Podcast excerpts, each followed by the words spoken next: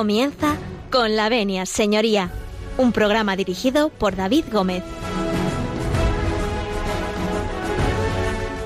Buenos días, señoras y señores. Arrancamos eh, con la Avenida Señoría. Eh, están ustedes en Radio María, como cada lunes, cada 15 días. Son las 12 y 31 minutos, las 11 y 31 en la Comunidad Canaria. Y nosotros, si ustedes nos dan su permiso, pues vamos a entrar en sus casas, en sus cocinas, en sus coches, en sus trabajos, en aquellos lugares donde ustedes escuchan esta casa y donde escuchan eh, con la Avenida Señoría.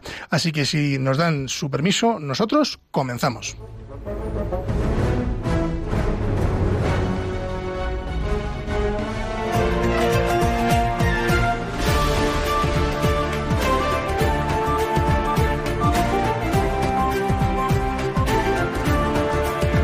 Tiene la palabra.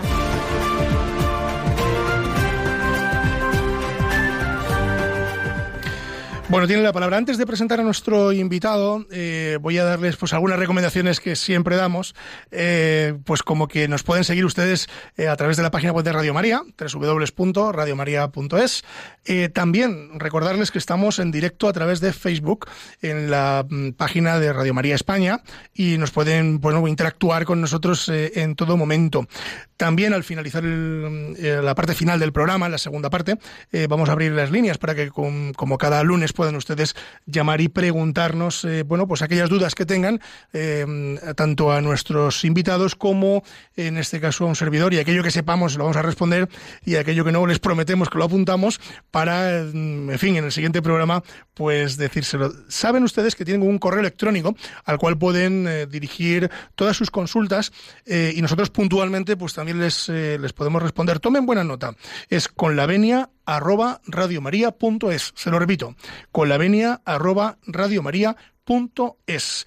También tenemos un contestador automático que se lo daremos al final para que ustedes también dejen eh, todas sus eh, preguntas a través del contestador automático. Bueno, ya, sin más dilación, que yo me enrollo mucho, vamos a dar la bienvenida a nuestro invitado. Hoy tenemos un programa magnífico porque durante estas últimas, eh, últimas dos temporadas hemos estado hablando pues de monitorios, de desahucios, de delitos, en fin, de herencias, etcétera, etcétera.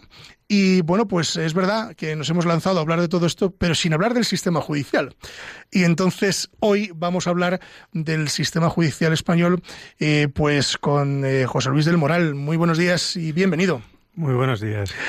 Bueno, José Luis eh, viene desde Valencia. Hay que, en fin, eh, darle las gracias exclusivamente porque eh, me imagino que habrá viajado toda la mañana mm. para estar hoy aquí en los estudios centrales de Radio María. No sé si es así, imagino que sí. Sí, bueno, la verdad es que un poco dormido porque vengo cansado. Últimamente estoy publicando mucho y eso pues me provoca un nivel de, estudio más de la cuenta. Entonces me, me, me, cuesta dormirme por las noches, pero bueno, ayer en concreto pues no, no pasó absolutamente nada lo que pasa es que, bueno, pues las horitas de por la mañana solo conduciendo, pues hacer un poquito pesado. Bueno, yo traer el programa muy bien preparado porque como ha venido en el coche, ya ha venido eh. estudiando todo, todo el programa.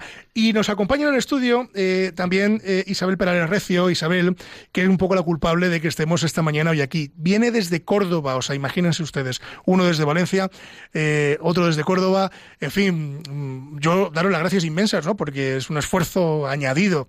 Isabel, buenos días. David.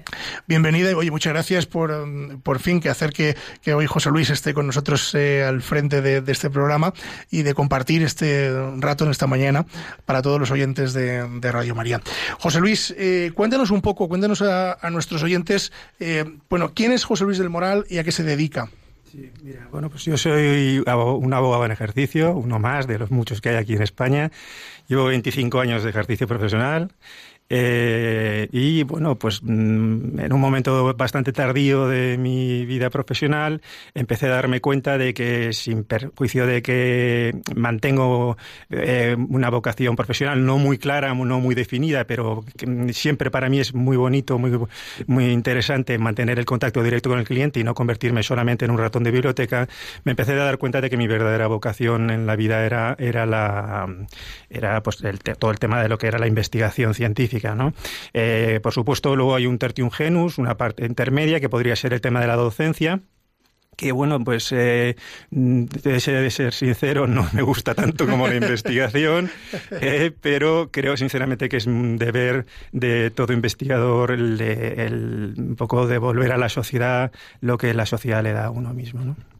Entonces, pues, eh, bueno, más o menos con eso te he hecho mi presentación. Yo, en principio, eh, siempre he sido un abogado generalista. Eh, hombre, no quiero decir que desprecie, pero sí que, digamos que tengo menos consideración al, especialista en derecho. a diferencia de lo que ocurre en otras ciencias, en áreas de la ciencia, porque yo que el derecho lo considero una ciencia, yo en el mundo del derecho creo que, sinceramente, cuanto más visión se tiene, eh, cuanto más coges y aprietas el botón del Google para que, para que la lupa eh, aumente y puedas tener una visión general, pues mucho mejor. Bueno, no quiere decir, por supuesto, que, con esto me esté pretendiendo eh, denostar a, la figura de los especialistas. No, por Dios. Pero, yo, hemos entendido. Pero creo sinceramente que, que en muchas ocasiones yo, por ejemplo, que prácticamente he tocado casi todas las áreas del derecho que puedas imaginarte, por lo menos en el mundo de la investigación, me he dado cuenta muchísimas veces que eh, al especialista le pasa lo que ocurre con el famoso dicho de que cuando te acercas demasiado eh, hay un árbol que te impide ver el bosque. ¿no? Entonces, yo, de hecho, por ejemplo, que sepas, en mi despacho tengo, tengo casi ocho compañeros, eh, todos ellos tocan, tocan de todo, y una de las labores que más me gusta a mí es hacer un poco como, como el maestro que hace de ajedrez simultáneas, ¿no? O sea, cuéntame un poco de qué va tu tema, pero quítame por favor la paja, que yo creo, creo que desde mi óptica a lo mejor te puedo ayudar. Es un poco mi idea. Bueno, pues eh, como verán ustedes, estamos ante un primer espada eh, del derecho y en este caso el derecho valenciano, vamos a decirlo así, ¿no? Porque viene de aquella tierra a la, que saludamos. Vamos a saludar a, todos nuestros oyentes en Valencia, que son muchos. Amunt, Amunt, ¿qué dicen ahí? vamos a saludar a, todos. También saludamos a los de Córdoba, también que nos escuchan. Bueno, vamos a dejar que se nos presente un pelín Isabel, aunque eh, hoy vamos a hablar un, un, poco más con José Luis, pero Isabel vendrá en otro programa para hablarnos probablemente de las cláusulas abusivas. Isabel, ¿tú a qué te dedicas? Eh, soy abogada también, como José Luis, y bueno, tengo un despacho en, en, Córdoba y también en Madrid. Me dedico en exclusiva a cláusulas suelo, derecho de familia, eh, seguros, un despacho generalista. Muy bien. Y siempre con vocación de servicio. Y oyente de Radio María. Siempre, siempre. Bueno, pues os parece que hagamos un alto en el camino para, mm, para luego después eh, hablar de algo que a mí me parece esencial, que lo veníamos introduciendo al principio, que, que, no deja de ser el sistema judicial, ¿no? Porque sí que es verdad que desde los eh, micrófonos de esta casa, pues hemos hablado de muchísimas situaciones a lo largo de tres años, hemos intentado dar solución a esas situaciones, pero es verdad que no hemos afrontado nunca cómo es el sistema judicial y cómo se, estructura. Así que no se marchen porque a la vuelta vamos a hablar con José Luis del Moral del sistema judicial español, de sus virtudes y de sus defectos. Ahora les dejamos con Alejandro Sanz.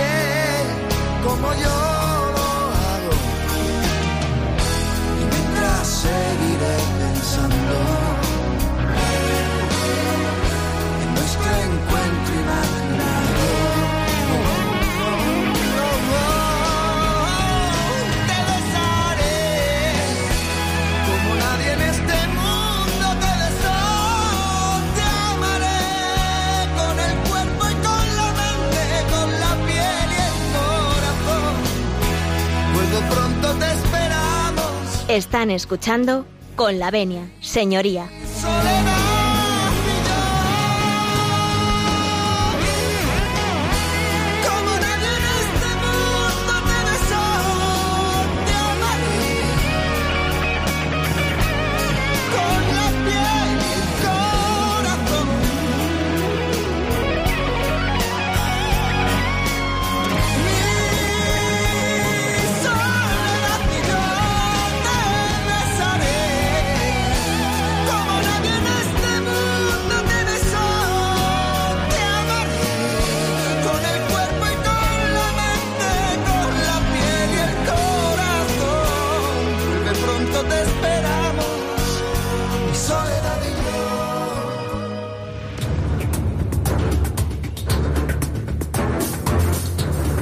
El caso de hoy.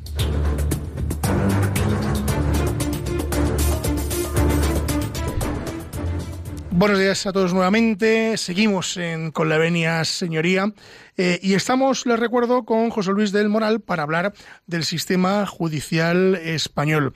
Eh, bueno, mm, hecha esta introducción, pues eh, como hoy celebramos San Juan Pablo II, nos vamos a encomendar a San Juan Pablo II para que nos eche un cable para hablar mucho y bien y en profundidad de, de lo que es el sistema judicial español.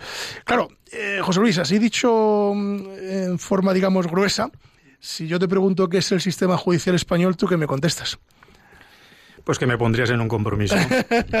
Porque si lo tengo que calificar con una sola palabra, pues mm, teniendo en cuenta que mm, la intención con la que yo me he presentado a ti para, hacer el para, para actuar hoy es la de considerar que el sistema judicial está en una verdadera eh, y lamentable situación, pues evidentemente pues no sería una palabra concisa y, y muy, y muy positiva. Lo único que pasa es que yo lo que sí que quiero es que eh, quede claro muy, muy claro una cosa. ¿eh? Bueno, bueno, dos cosas. La primera que es que a mí lo que más me gusta del mundo es hacer el bien a mis semejantes. ¿Vale? Entonces, eh, yo nunca creo que en la vida se tiene que dar una visión negativa de algo sin al mismo tiempo ofrecer una visión positiva. Correcto. Eso Eh, la verdad que, que está muy bien, así que lo vamos a aprovechar. No, entonces, entonces, el tema está, pues que a lo mejor, pues mm, hoy a lo mejor me da tiempo de dar una visión un pelín más negativa, pero no al mismo tiempo de dar la positiva, porque ya sabéis, vosotros mismos sabéis que todo el tiempo aquí es oro, ¿no? Pero bueno, que, que lo sepáis, ese siempre es mi intención, ¿vale? Y segundo, que por supuesto, a mí no me gustaría ofender a nadie, ¿no? Porque creo que, eh, creo que fue eh, Juan Pablo, el- el- nuestro Papa, el que decía, eh, bueno, perdón, Francisco, Francisco, el Papa Francisco, que yo de que eh, si ofendo a través de mis palabras, que sepas que no es esa mi intención, ¿no? Entonces yo voy a intentar ese, Esa es eh, muy buena filosofía de eh, vida. yo, voy a, yo voy a ser hiriente, sinceramente, porque es que yo además es que creo mucho en la figura del, del castigo. ¿eh?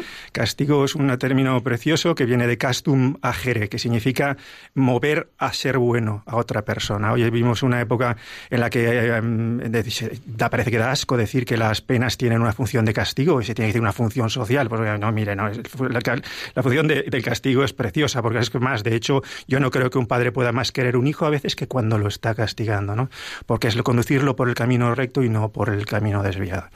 Entonces, Entonces, pues, eh, si te parece, pues podemos empezar un poco a, explicar. Yo no, no vengo a dar grandes datos, porque creo que para eso están pues las, eh, las, páginas web del Consejo General de la Abogacía o del propio Consejo General del Poder Judicial. Creo que todo el mundo está al alcance de saber... unos datos súper aburridos, por cierto. Sí, son muy aburridos, ¿no? bueno, creo que hay algunos datos son absolutamente escandalosos que demuestran la, la, la lentitud con la que actúa el sistema judicial y, eh, por supuesto, también eh, la cantidad de eh, días de media que son necesarios prácticamente para resolver un asunto. Si yo me tiro ya al charco y te pregunto por los fracasos, los, los, números que hay de fracasos judiciales. Sí, bueno, fracasos de, ¿Te refieres a, fracasos de frente al ciudadano? Frente al ciudadano, sí, claro. Vale, no, está, porque para mí el fracaso más importante es eh, para mí, eh, personalmente, es eh, como científico, es la falta de criterio.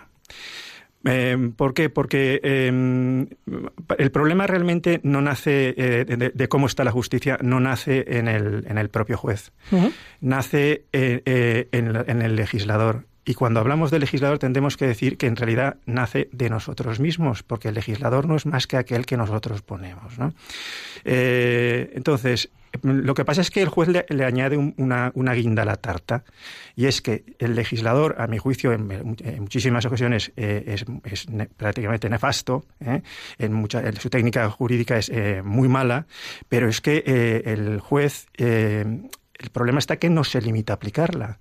Eh, en muchas ocasiones el juez vulnerando a mi juicio eh, el primero de ellos, que muchas, porque muchas veces, sin embargo, ellos se quejan ¿no? de que son el legislativo o el ejecutivo el que invade, invade sus poderes, pues yo creo que uno de los poderes que más invade el resto de los otros poderes que de, la división clásica de Montesquieu es los jueces y tribunales cuando teniendo una ley que establece claramente una determinada cosa en un determinado precepto, pues inventan una serie de requisitos que el propio precepto no pone y el problema está que esos requisitos eh, en muchas ocasiones son discrecionales, no, son faltos absolutos de criterio y el problema cuando un juez no tiene criterio es que provoca un efecto llamada para que sigan viniendo al juzgado más asuntos porque la persona que ve que no tiene claro el criterio un juez, pues dice, oye, bueno, voy a ver si suena la flauta y en algún momento eh, pues me terminan dando la razón. Es un poquito la, la, idea, ¿no? Que es que no, que el análisis de esa idea de la culpa la tiene solo este eh, yo, sinceramente, es que la veo eh, a veces incluso hasta infantil, ¿no? O sea, que la culpa la tenemos que repartir de alguna manera. Sí, la, tenemos que repartir entre todos, ¿no? Hombre, la verdad es que eh, hay algunos que deben de tener un pequeño más grado de culpa, ¿no? O sea, una de las cosas que nos enseñan en, Derecho es apreciar que por el hecho de que dos o más personas tengan culpa, no quiere decir que todos ellos tengan el mismo grado de culpa, ¿no? Hombre, pues encima, vamos a ver, los ciudadanos en muchas ocasiones, pues, hombre, cuando votan, pues ni siquiera son conscientes tampoco ni siquiera del programa político del, del, partido político que se presenta, ¿no? Y de ahí a, terminar por hacerles culpables hasta de la última decisión que tienen, pues yo creo que no. Pero ahí empieza a, hacerse, a, meterse la semilla. ¿eh? O sea que mm, tenemos eh, un sistema judicial que tiene patas cojas en muchos frentes, ¿no? ¿Podríamos mencionar alguna? Sí, mira, por ejemplo, te voy a decir un ejemplo que para mí es, es, es muy clásico, ¿vale? Eh, durante, eh, durante miles, de, miles de años, o por lo menos cientos de años, eh, se ha venido a entender que la única forma de acreditar que se había producido el cumplimiento de una prestación pactada era eh, llenando el vaso, en el caso, digamos así, como si fuera una ficción, como si el agua que estamos ahora mismo viendo aquí de este vaso, pues eh, llegara a sin colmarlo, pero eh, sin desbordarlo, colmarlo totalmente. ¿no? Bueno, pues ese es, el verdadero concepto que existió antiguamente de, cumplimiento de una prestación.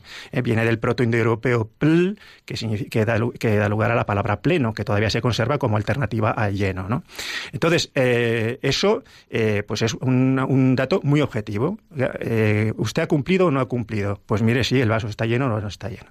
No se sabe muy bien por qué circunstancias, yo voy a decirte que que podría ser incluso hasta porque el juez no tiene muchas ganas, a lo mejor, especialmente de trabajar, o por las circunstancias que sea, porque también puede ser por razones lógicas. Eh, un día unos jueces empezaron a pensar que a lo mejor era em, excesivo que se utilizara la, jurisdicción para que una persona viniera a reclamar eh, la resolución de un contrato y la devolución de prestaciones cuando lo único que quedaba por cumplir era un 1 o un 2% porcentual. Ya sabemos que eso luego en la realidad no se puede fijar así de una forma tan sencilla, no es un 1 o un 2%. Pero claro, porque más el contrato o se cumple o no se cumple. Exactamente. no, tiene, no tiene más. Y entonces empezaron a inventar una teoría que porque no está en ninguna parte del derecho, porque el Código Civil dice en 1157 establece el principio de integridad del cumplimiento, porque dice no se entenderá pagada una deuda hasta que completamente se hubiera realizado la cosa o hecha la prestación en que la obligación consistía. Pues oiga, eso es el 100% y se acabó. Bueno, pues una serie de señores, poco a poco, empezaron a, a, pensar, llegó ese tema, por supuesto, hasta los órganos superiores, a partir del momento que una doctrina llega a los órganos superiores, los de abajo, evidentemente, pues eh, no, tienen más que obedecer criterio y eh, bueno, pues empezaron a idear la idea de que para resolver un contrato era necesario que eso hubiera producido, que fuera, que ese incumplimiento fuera sustancial, que produjera una frustración incluso en el negocio jurídico posterior. Oiga, si yo soy comprador, yo qué sé si el día de mañana con eso que compro voy a hacer otro, después otro negocio distinto, ¿no? Entonces, ¿cuál es el problema? El problema que ocurre es que si tú no estableces como criterio el 100%, y a partir de un determinado momento dices, empiezas a hablar de, incumplimiento sustancial, entonces, eh, no hay manera de fijar el criterio. ¿Por qué? Porque el órgano de Valladolid de turno dirá que para él el incumplimiento se produce al 99, otro dirá que el 97 y otro que dirá el 96.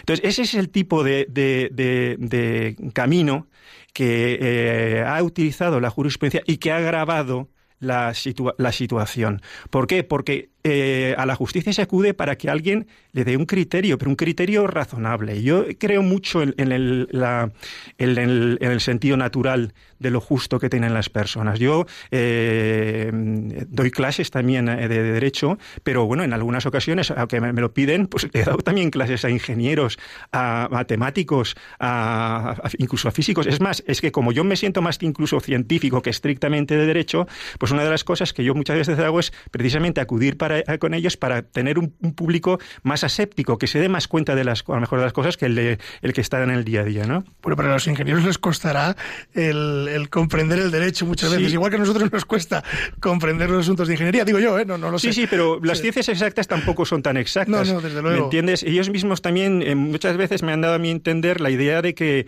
eh, bueno, pues que las ciencias exactas también tienen ciertos grados de, de indefinición y que para eso existen una serie de parámetros que en cierto modo ayudan a objetivarlo. Pues por ejemplo, también nosotros, vamos a ver, nosotros los, juristas todos los días tenemos que apreciar circunstancias agravantes, circunstancias atenuantes que dependen de un montón de variables. Evidentemente, intentamos ser lo más precisos posibles, pero bueno, hombre, no parece muy lógico, por ejemplo, como ha ocurrido hace dos escasos días, eh, las dos salas eh, más importantes del tribunal más importante de nuestra nación, pues estén dictando dos sentencias absolutamente contradictorias sobre una misma materia.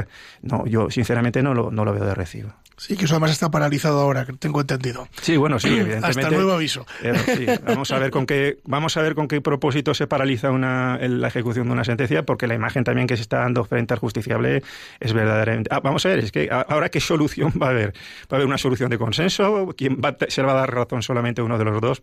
la verdad es que sinceramente a mí no me gusta. ¿Y cómo mm, diagnosticaríamos el fracaso en la, en la justicia, es decir, en el, en el sistema judicial? Sí, mira, yo en principio no el sistema judicial, sino en el sistema jurídico, yo creo que el primer gran problema, el primer gran error que ha habido es eh, concienciar a las personas de que se puede administrar justicia sin valores absolutos. ¿Vale? Eh, yo en principio incluso te diría sin la existencia de Dios.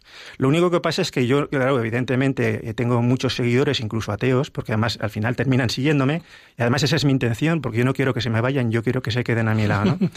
Eh, pues una, y una de las cosas que les digo es, mirad, vosotros, yo acepto, respeto, por supuesto, como también tenéis que respetar mis creencias, pero yo acepto que vosotros no creáis en, en la existencia de Dios. Pero si vosotros os queréis dedicar al ejercicio de la abogacía, lo que es inevitable es que tenéis que reconocer la existencia de una serie de, seres absolutos, ¿no? Como podrían ser el bien y la verdad.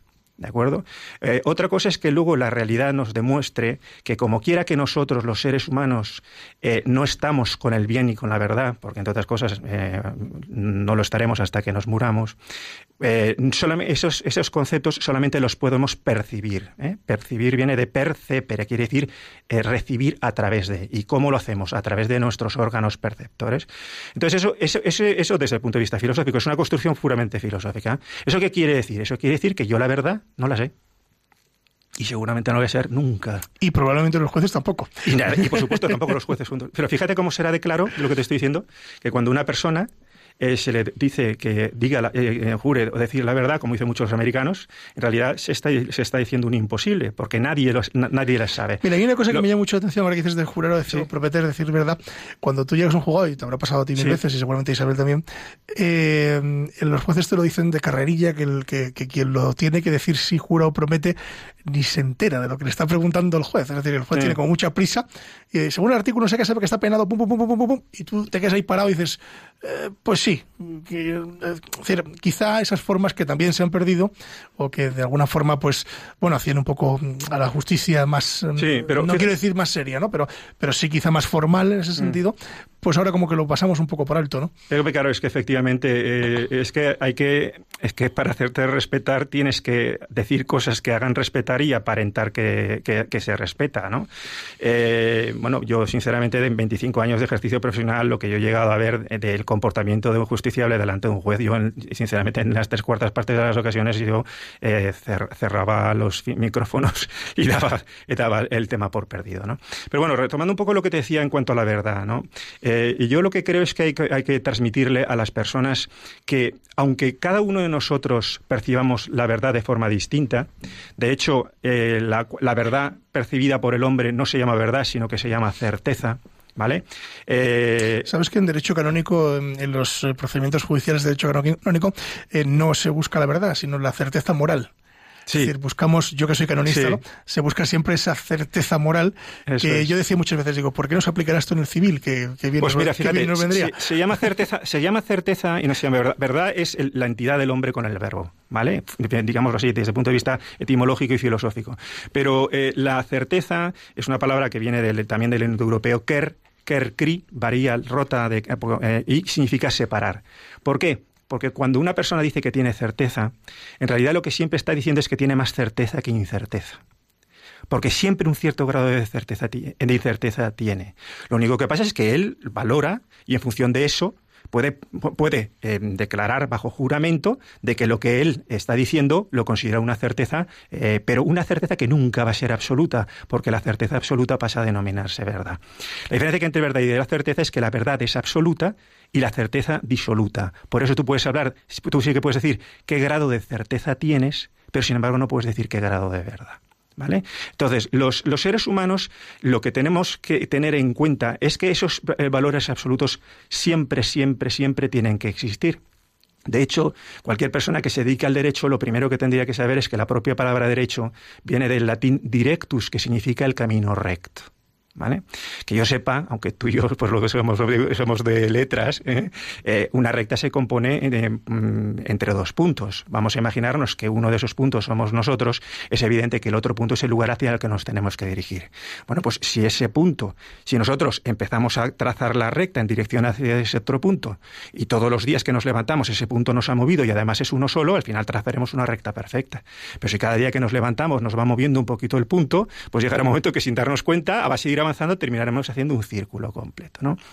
Entonces, eh, mm, ¿Esto qué quiere decir? Pues esto lo que quiere decir es que los juzgados y tribunales se administren a nombre del pueblo, se administren a nombre de Dios. Lo que desde luego tienen que hacer es buscar la verdad. Pero no la verdad, como dicen ahora, que para mí es terminología es incluso esta pornográfica, la verdad procesal. La verdad procesal no existe. Es que normalmente cuando se le pone coletilla a las cosas claro, es complicado. Efectivamente. la verdad es una y no La verdad es una. Y te aseguro que nunca entra dentro de un proceso. Siempre se queda fuera siempre se queda fuera. Lo que pasa es que a lo mejor el grado de certeza mm, puede dar lugar a que la sentencia que se dicte pues sea la más justa que pueda un hombre imaginar, pero en ningún caso será la, verdad. ¿no? La verdad, los términos absolutos se caracterizan porque no son disolutos y como no son disolutos no son susceptibles de calificación. Tú puedes, por ejemplo, decir el bienestar común, pero el bien común en realidad para mí como filósofo te puedo decir que es un error desde el punto de vista ontológico, ¿vale? Entonces, Con todas estas ideas, por lo tanto, de la necesidad de que exista un, un, eh, punto, unos valores absolutos hacia los que dirigirse, es eh, la, razón por la cual a partir de ese momento empiezan a, caer en cascada un montón de ideas del, derecho procesal moderno que, han influido para lo contrario. Por ejemplo, fíjate, en, eh, olvidémonos del derecho, el derecho penal. En el derecho civil rige un principio que se llama el principio, para los que no seáis eh, se llama principio dispositivo de aportación de parte. En nuestro ley de enjuiciamiento civil lo regula en los 116 de la ley de enjuiciamiento civil. Bueno, pues ese precepto lo que viene a entender es que en un proceso civil, pero lógicamente en un proceso penal el juez mm, puede indagar lo que le dé la gana, en un proceso civil el juez un poco como que hace de convidado de piedra, es decir, Oiga, pues mire, si, si eh, yo me voy a limitar a valorar las pruebas que los demás me aporten en función de que, cada una de las pretensiones que cada uno de ellas tenga, y yo, aunque vea que sea necesario o conveniente también eh, pedir otro tipo de medios de prueba, no lo voy a hacer. ¿Por qué? Porque yo tengo que mantenerme absolutamente ajeno a las partes. Pues eso para mí es un mal, entendimiento de ese principio procesal. Porque ese principio procesal lo que viene a decir, evidentemente, es que por, otro principio, que es el de congruencia, yo no voy a poder fallar si no es exactamente en función de lo que las partes me piden. Y por supuesto también teniendo en cuenta las pruebas que cada uno de ellos eh, me aporten. Pero ¿dónde está el hecho de que un juez se tenga que convertir en mero convidado de piedra y no pueda eh, él proponer una prueba distinta si considera que es necesario para hacerlo. Claro, cuando el juez hace eso, que yo en algunas ocasiones, en algunas ocasiones lo he visto con magníficos jueces, eh, alguna de las partes, la que teóricamente Tiene, toda la pinta de que le va a fastidiar, pues protesta. Oiga, señoría, es que, mire, he pedido aportación de parte y tal. Yo me quedo y decir, oiga, vamos, yo si yo fuera juez le diría, oiga, pero vamos a ver, ¿Y usted qué sabe esta prueba a quién, a quién le va a favorecer? Eh, eh, la pido para esclarecer los hechos. La pido para esclarecer los hechos. Si va y resulta que al final termina siendo más favorable, favorable precisamente para este señor, pues es fenomenal, pero porque yo también soy el dueño del proceso. Ahora diremos en qué medida es dueño del proceso. Pero si por lo que fuera resulta que es que al final esa prueba se termina yendo en su contra, no me va a decir entonces este señor, no, no, no, no, pero es que entonces esa prueba la quiero, la retiro. No, no, la prueba no es tuya. La prueba es ni mía tampoco. Yo no soy, yo soy el juez. La prueba es del proceso. Por lo tanto, yo no, no, eh, esa, esa, porque además es que eso es muy peligroso. Porque además le genera al juez, o todo al juez civil, una sensación de, al ser un mero convidado de piedra, le da una sensación, le va a hacer perder vocación prácticamente de forma instantánea. Porque el tema es muy sencillo. mire, ustedes han sometido a mi criterio bueno, o al criterio de dos tribunales a veces, pero ustedes han sometido a mi criterio que yo resuelva esta controversia y el juez debería tener capacidad de interactuar y sobre todo de... y de pedir la prueba que a mí me dé la gana. Ahora, que ustedes resulta que empiezan a darse cuenta de que porque yo pido esta prueba tiene toda la pinta que esto es porque le puedo dar la razón a este señor o puedo no darle la razón, pues cogen ustedes, se reúnen, llegan a un acuerdo transaccional y se acabó. Y yo con su acuerdo transaccional, como es un principio de dispositivo de parte, pues entonces yo tendré que dar por cerrado el tema. Yo hace cosa de unos años tuve la oportunidad de estar en Denia, en un pleito muy bonito, que tenía más grandes bufetes enfrente, y tenía una eh, de, eh, jueza a una, una, señora, una chica que era compañera mía de promoción y yo no he visto un animal jurídico más grande. O sea, era una bestia, pero una, una bestia de maravilla. En el buen sentido. De, maravilla, ¿no? de maravilla de, jueza. ¿no? Y entonces ella decía, porque además era un tema en el que lo que había de problema era si estaba bien o no construido una rampa de acceso para, para que los barcos pudieran salir y entrar en el mar. Y entonces. Eso es derecho marítimo. Entonces, Sí, sí. Entonces, ah, eh, una de las, algunas de las pruebas que pedía, se iban a pedir, era el tema de que un buzo, o como se llama, un buzo, perdón, eh, eh, se fuera abajo y, y pudiera comprobar. Bueno, pues esa mujer era no es que era fuera aficionada a esto, digo, es que dice, por favor, yo quiero ir también y verla. A mí me hizo muchísima gracia, ¿no? Bueno, pues al final, ¿qué es lo que ocurrió? Que llegamos a un acuerdo y ella no tuvo más que transigir. No pudo evitar el, el transigirlo.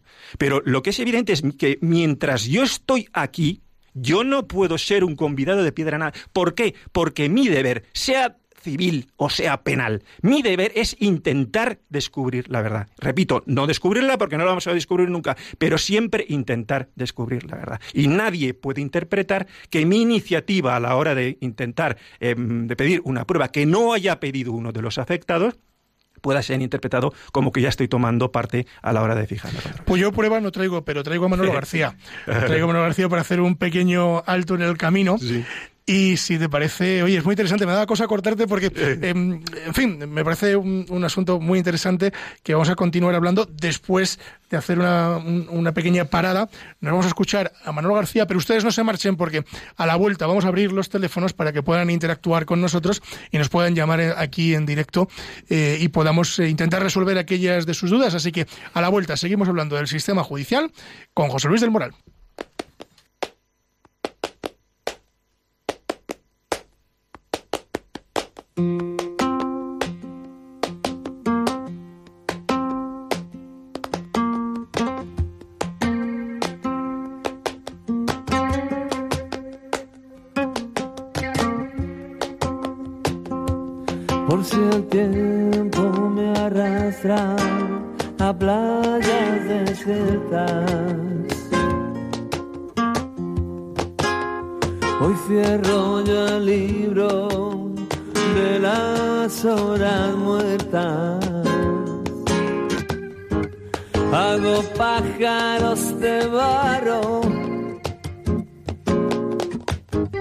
Hago pájaros de barro y los echo a volar. Por si el tiempo me arrastra a playas desiertas. Hoy rechazo la bajeza, el abandono y la pena.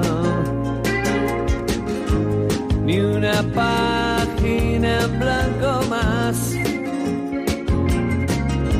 Siento el asombro de un transeúnte solitario.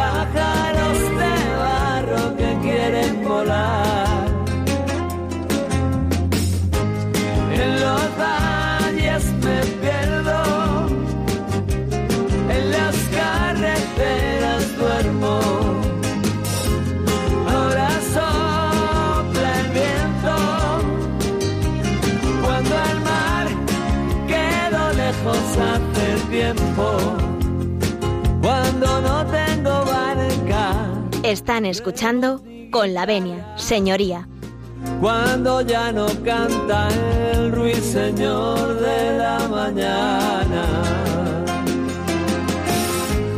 Ahora sopla el viento. Cuando el mar quedó lejos hace tiempo.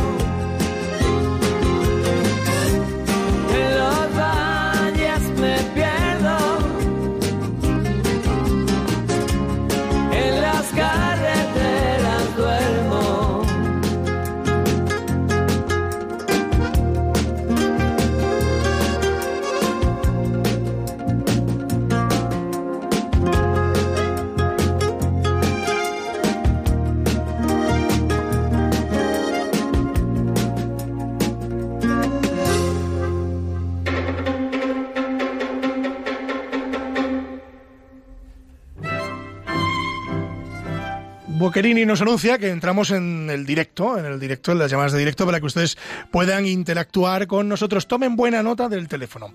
Es el 91 005 94 19.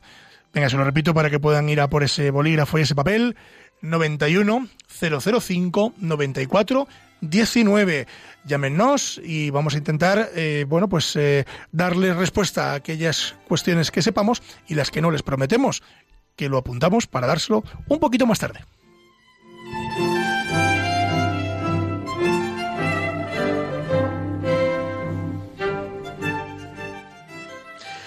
Bueno, pues seguimos, seguimos con Jesús, eh, eh, José Luis del Moral, perdón, eh, y seguimos hablando del sistema judicial español. Pero antes, antes, vamos a saludar a muchos oyentes que nos están siguiendo y en este punto pues nos vamos hasta Paraguay, saludamos allí a Lucía, a Miguel, que es de, nos saluda desde Perú, nada más y nada menos, desde Córdoba, una paisana, Isabel, a Claudia, y desde Colombia, en la otra punta, a Luz María. Bueno, a todos ellos, a todos los que nos están escuchando en este momento, pues un abrazo inmenso de toda la familia de Radio María y del servidor que les habla y de los que estamos hoy aquí en, el estudio. José Luis, eh, bueno, la vorágine de la justicia que es terrible, eh, ¿esto se podría, ya que estamos en el mundo tecnológico, informatizar de alguna manera? No.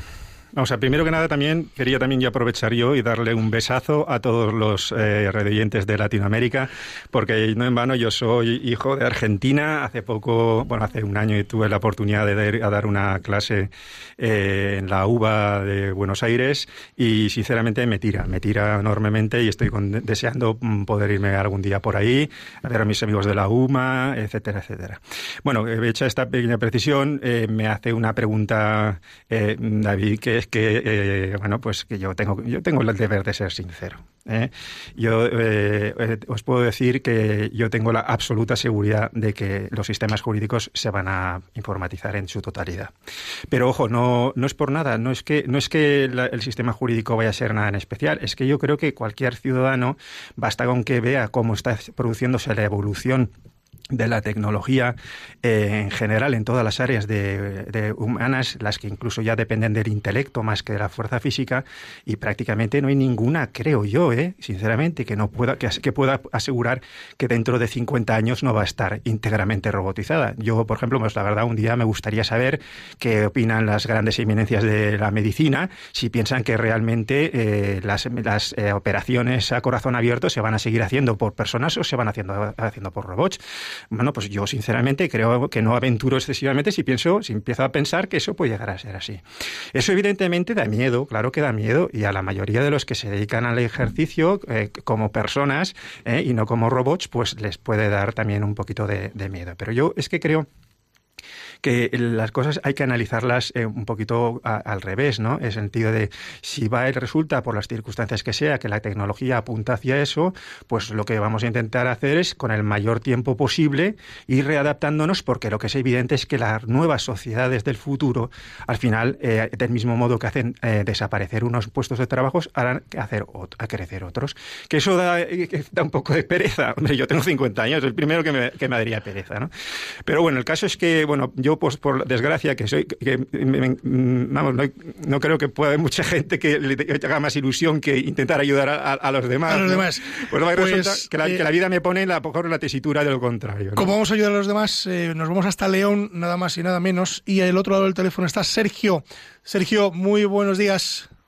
Muy buenos días, paz y bien. Igualmente, Sergio, ¿en qué podemos ayudarle? Sí, nada, simplemente en 30 segundos me han pedido brevedad una recomendación y un recordatorio. No tengo ningún pleito con nadie a nivel de Oye, qué bien, enhorabuena. y ojalá no lo tuviera nadie. Sí. Pero bueno, eh, lo que quería decir con esto es, la recomendación es una película muy pedagógica, muy antigua, eh, 12 hombres sin piedad, eran ah, Buenísima, buenísima. Es buenísima.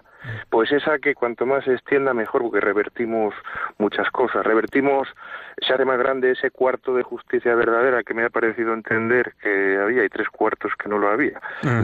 sí, así es. Sí. Y, el recordatorio muy rápidamente decir que busquemos el reino de Dios y su justicia y lo demás se nos da cada segundo por añadidura. Muy bien, Sergio. Pues muchísimas gracias y un abrazo enorme a todo León. Bueno, mm, vamos hasta otra punta, vamos desde León y nos vamos a casi casi tu tierra, Alicante. Y al otro lado del teléfono tenemos a Máximo. Máximo, muy buenos días. Hola, muy buenos días. Máximo, ¿en qué podemos eh, ayudarte? Eh, pues yo eh, tuve un caso, el 21 de diciembre de este año pasado, que resulta que almorzamos ahí unos amigos y luego, bueno, yo agarré una, una coborza y me vine a dormir aquí al lado en un local que tengo, ya a las afueras del pueblo. Y entonces resulta que, me despertaron y, hubo allí un entendimiento, un pequeño lío, que yo le solté dos, después de unas discusiones, eh, un puñado de grava, un, un par de puñados de grava a un coche. Referente a esto, llamaron a la Guardia Civil. La Guardia Civil dice, porque yo aquí tengo una pequeña chatarrería que me hago para mí, que no tengo así. Y entonces, eh, pues dije, como rompo, voy a romper una tele tal, eh, porque era un cabreo que me incitó así. Y entonces, claro, la, la Guardia Civil me detuvo, me llevó a, a, la cárcel. Ah, bueno, a la comisaría, le llevarían a la comisaría, bueno, al cuartelillo, al cuartelillo. No, me llevaron directamente, sí, allí a testificar, eh, ya así, en mal estado. Y entonces, claro, dijeron que, que ahora viene en esto que, que yo tiraba patadas, que yo tiraba puñetazos, que bueno, y fue una cosa muy limpia y había mucha gente de testigo. Y ahora me dice el juez que yo tengo, puedo recurrir tres, tres en una célula que me dieron ahora el viernes en tres días y ahora dice que eso no es un caso que no que no tiene retorno o sea que yo no puedo porque entiendo que será un juicio de faltas, entiendo. Seguramente será un juicio de faltas y, bueno, por lo tanto no, no tendrá la mejor posibilidad. No sé tú qué opinas. Eh, no, la verdad es que yo de penal. lo que más me gusta del mundo es eh, hablar cuando sé y callar cuando no sé. Eh, que, le vaya bien y, que, tenga, cuidado la próxima. Adelante, adelante, cuéntanos, cuéntanos. No en plazo, su letrado, o no ha recurrido, Difícil, ¿no? Es, bastante difícil. Sí, es lo mejor que hubiera Hay pelado. el estado del procedimiento y podría haber recurrido esa sentencia. Claro. Y bueno, los pues, plazos son ineludibles. sí, además para nosotros sí, eh, si se invierte el revés, para los jugados no tanto, pero para los letrados sí. Eh. Para los letrados tenemos que ser muy, muy exquisitos eh, con los plazos. José Luis, a modo de, conclusión, mm. ¿cuál sería tu visión de, todo, de todo lo que hemos hablado hoy? O sea, ¿cuál, cómo cerrarías tu intervención hoy aquí? Vamos a ver, mira, em, yo me he quedado prácticamente en mi segunda intervención diciendo que sí que entiendo que es posible eh, informatizar la justicia. ¿no? Como supongo que dentro de poco ya nos está empezando a quemar el tiempo, pues eh, lo que me voy a limitar es un poco a explicar por qué es, posible. ¿eh? y es porque, bueno, la diferencia que existe entre las ciencias experimentales y el resto de las ciencias eh, pues, que podríamos también denominar como sociales, es decir, todo lo que es el área de humanidades con exclusión de lo que son las artes y las expresiones gráficas, etcétera, etcétera. Eh, las, áreas, eh, las ciencias experimentales están basadas en un lenguaje abstracto que es el lenguaje matemático. El problema que ocurre es que la mayoría de los juristas son, no son conscientes de que el, el, derecho utiliza un lenguaje, evidentemente, pero que ese lenguaje y el propio derecho están ordenados por otro lenguaje, eh, digamos, interno, que es el que le da, dota de estructura a toda el área de humanidades, que es eh, la filosofía. La filosofía se ha entendido siempre como una especie de corrientes, o sea, una, especie de fluctuación constante de corrientes de pensamientos, ¿no? El existencialismo, el pragmatismo, un montón de formas distintas de ver eh, realidades desde una sola óptica. A mí, sinceramente, nunca me ha terminado de gustar mucho. ¿Por qué? Porque, digo, porque tiene que ser lo, real, lo, correcto, lo que se vea solamente desde una óptica, ¿no?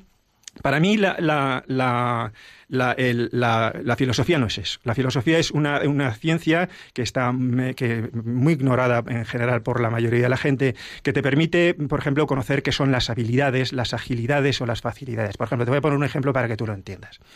Eh, todo el mundo eh, eh, contrapone, todos los juristas contraponéis inocente con culpable. Y esa contraposición es falsa, porque lo contrario de inocente, inocente, es inocente. Tú te vas al diccionario de la Real Academia de la Lengua Española y te pone inocente, te pone utilízase poco frecuentemente, pero es que a mí que algo se utilice frecuentemente o no frecuentemente me es indiferente. El caso es que, evidentemente, la palabra originaria inocente nació y para hacer referencia a la falta de inocencia se habló de inocencia. Inocente, inocente es el término genérico que comprende autoría, cómplice o encubridor. Si tú ya sabes que soy una de esas tres cosas, pero no puedes precisarlo todavía, con decir inocente estás ya excluyendo que sea inocente. Pero es que lo contrario de inocente de, inocente, por tanto, no es culpable. Y aquí va también otro, otro concepto filosófico, y es que culpable es aquella persona que es hábil para ser culpada. Es decir, es un apriorismo. son culpables de, las personas mayores de edad, tanto de sus actos como de los actos que hagan sus hijos. Si, como dice el 1903 del Código Civil, tu hijo, estando en el jardín, le pega un golpe sin que a otra persona le, le ocasiona un daño, el inocente es tu hijo y el culpable eres tú por ser mayor de edad. Esa ese, ese carácter culpabilístico es a priori por el simple hecho de ser mayor de 18 años. Si posteriormente, en un supuesto concreto, tú, porque no estar vigilando a tu hijo, por culpa invigilando, tu hijo produce un daño, tú eres ya culpado. Eh, pero en sentencia eres culpado, no eres culpable. Nadie puede ser declarado culpable en una sentencia. Ya lo es antes del proceso e incluso al margen de cualquier proceso. Esas son las cosas para las que sirve la filosofía, para, construir con ello un lenguaje que te permite componer una estructura. Yo, con base en ese lenguaje, he construido una estructura de toda el área de humanidades. ¿Esto lo que quiere decir? Pues te vendrás a ah, contarnos eh, esa estructura en... No solo el derecho, ¿eh? Y no solo todos los derechos. La ¿eh? filosofía del derecho, que es una asignatura de la carrera, mm. eh, no sé si actualmente en el grado se sigue dando o no, pero en mis tiempos era muy importante, filosofía del derecho, que además mucha gente decía, bueno, ¿esto para qué sirve y tal? Bueno, pues sirve para muchas cosas y entre otras cosas para, para entender lo que es la base fundamental del derecho. Ah. Me quedo sin tiempo. Me quedo sin tiempo. Eh, Radio María continúa con su programación, pero yo quiero deciros eh, hasta luego. Nos vamos a decir adiós. Nos vamos a decir hasta luego para que podáis eh, volver. José Luis del Moral, muchísimas gracias por estar con nosotros hoy aquí. Ha sido un placer. Estoy aquí como en mi casa. te agradezco enormemente que hayas venido desde Valencia directamente esta mañana a estar con nosotros aquí en los estudios y nada, pues que te vengas otro día. Perfecto, yo, espero tu invitación y vengo encantado. Otra vez dormido, pero encantado. bueno, le hemos dado un café antes, para que, digamos, para que, para que espabilar un poco, porque el pobre venía, venía dormidito. Isabel, la culpable de que hoy estemos sentados en estos micros de Radio María, bueno, culpable, eh. vamos a, decirlo bien. Eso, exactamente. inocente, inocente. Inocente. Muchas gracias. Muchas gracias. Gracias a ti y a Radio María. Aunque Isabel, pues han visto ustedes que está aquí con nosotros y ella no, quería intervenir, yo le obligo un pelín porque, porque es la culpable de esto. Sí que la vamos a invitar a que venga a hablarnos eh, de, las cláusulas abusivas de las hipotecas, que estamos todos eh, pendientes de lo que va a decir el Tribunal Supremo esta semana, que yo creo que va a ser algo bastante interesante para, para poder hablar mucho y no sé si bien o mal, no sé, de lo que ocurre en el Supremo esta semana. En mi cuenta de Twitter tengo, tengo ¿cómo se dice esto? Eh, incorporado, como se diga, ¿no? Desde hace bastantes años, desde cinco o seis años, al magistrado eh, Salas Carceller y bueno, le invitaba más de una ocasión poder eh, charlar con él, porque yo sobre este tema también tengo sentado criterio, pero evidentemente quiero dejar a Isabel que lo, ponga de manifiesto. Lo único que sí que decir en cualquiera de los casos pues es que es una auténtica pena la imagen que está dando. Estaremos pendientes sobre todo esa sentencia que va a afectar a muchísimas familias eh, con, con, hipoteca de todo el territorio nacional. Gracias a los dos y a todos ustedes decirles que bueno pues que nos hemos quedado sin tiempo, que Radio María continúa, que ahora tienen ustedes revista diocesana y que después tienen el informativo y que, bueno, no se marchen de esta sintonía. Unas cuestiones prácticas, darles el correo electrónico, que, que es eh, con la venia arroba. Vamos allá, que les eh, doy tiempo para que cojan el boli con la venia arroba. Yo creo que así ya han cogido ustedes el boli. Pero no suelten el boli porque les voy a dar el contestador automático, que me dice nuestro técnico Javier Esquina que él no ha soltado el boli que le tiene ahí en la mano. Eh, el contestador automático es el 91 153 87 70. Se lo repito, 91 153 87 70 a través de este correo electrónico, a través del contestador automático, nos pueden hacer llegar, como ya saben, cualquier tipo de pregunta, cualquier tipo de sugerencia para hacer eh, programas. Eh, dentro de muy poquito vamos a tener un programa con, fiscales. Eh, van a poder ustedes ver cómo es el mundo de, del fiscal, para qué se dedica y, cómo trabaja. Así que les invito a que sigan pendientes de, de, la sintonía de Radio María, no solo por el programa de Con la Venia, sino por, por el resto de programas, pero por lo que a mí respecta, o por lo que respuesta a este programa para que tengan en cuenta que dentro de muy poquito hablaremos de esa figura tan desconocida para los eh, el común de los mortales, vamos a decirlo así. Y nada, decirles que, que se queden en la sintonía de Radio María, que nosotros nos marchamos dentro de 15 días, volvemos. Y ya saben, la justicia, si es justa, es doblemente justicia. Buenos días.